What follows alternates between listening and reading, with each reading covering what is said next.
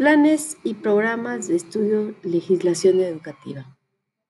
Se establecen los principios de educación para todos, obligatoria, laica, y es el Estado quien la regula. Todo ello queda establecido en el artículo tercero de la Constitución Política de los Estados Unidos Mexicanos. Con el derecho de la Ley Federal de Educación, se establece que todo individuo tiene derecho a recibir educación de calidad y, por lo tanto, todos los habitantes del país tienen las mismas oportunidades de acceso al sistema educativo nacional.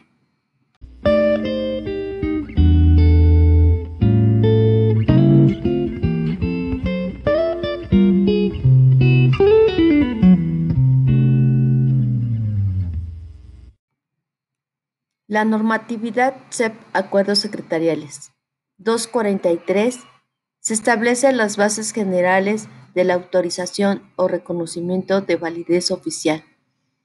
279 se establecen los trámites y procedimientos relacionados con el reconocimiento de validez oficial de estudios de tipo superior. Reglamentos y marco institucional. Reglamento general para la presentación, aprobación y modificación de planes de estudio, Reglamento General de Estudios Técnicos y Profesionales, Marco Institucional de Docencia.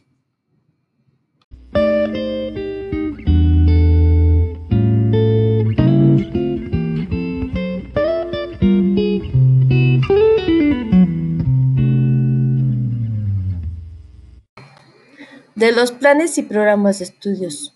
El programa de estudio es la descripción del conjunto de actividades de enseñanza-aprendizaje, estructuradas de tal forma que conduzcan al logro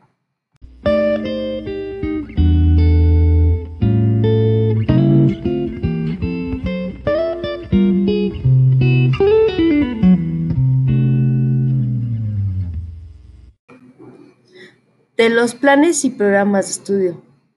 El programa de estudio es la descripción del conjunto de actividades de enseñanza-aprendizaje, estructuradas de tal forma que conduzcan al logro de los objetivos de una determinada asignatura o módulo.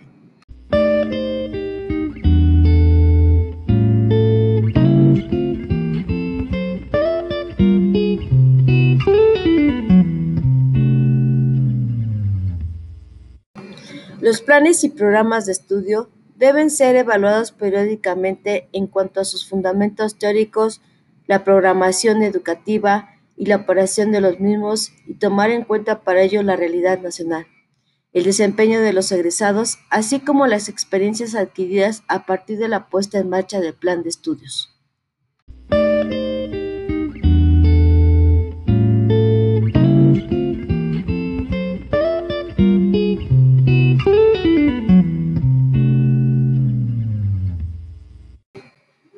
Los planes de estudio deben especificar la seriación de las asignaturas o módulos que lo integren y declarar expresamente el carácter obligatorio u optativo de cada una de las asignaturas, módulos, prácticas o serie de asignaturas correspondientes.